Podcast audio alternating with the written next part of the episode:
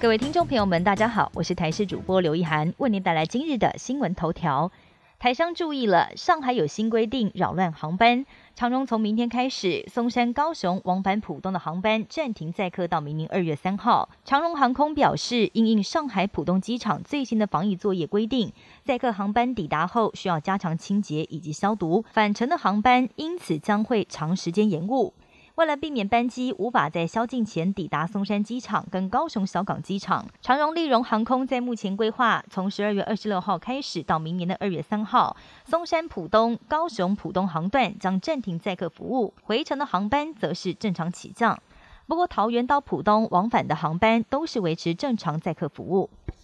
我国第三季新冠疫苗全面开打，光是开打的第一天就有破万人接种，创下追加剂施打以来新高。但是有专家呼吁，第一到第三类接种对象的第三季最好在三个月内把覆盖率催到百分之百。另外，也有人担心，台湾有三成一的民众没有打过疫苗，也没有染疫，直言有多达七百二十五万人是免疫破口。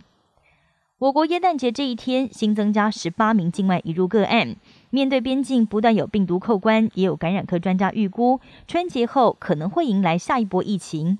台大公卫学者也分析，未来疫情是否流感化，在明年春节过后就能见分晓。指挥官陈时中也表示认同，但对于明年第三季疫情有没有机会告终，专家则是没有这么乐观。也有医师强调，恐怕未来半年都还是要严肃以待。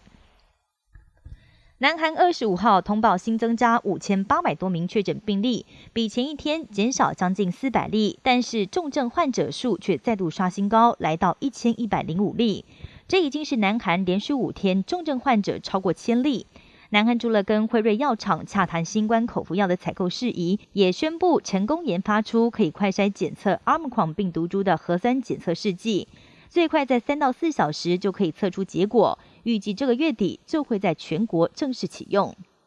俄罗斯成功试射多枚锆石极音速飞弹。俄罗斯总统普京指出，军方成功试射了多枚锆石极音速飞弹，并且表示这是俄国一次重大事件。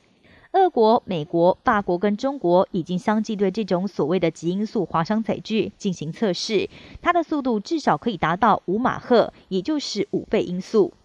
距离今年一月初美国华府国会暴动即将届满一年，美国司法部应应媒体要求，公布了一段三小时的监视画面，拍下暴民涌进通道，朝诸位警喷洒胡椒剂，向警察丢掷棍棒跟旗帜。美国有三位退役将领投诉媒体，警告下一次总统大选可能还会有骚动发生，认为美国军方应该要趁早部署。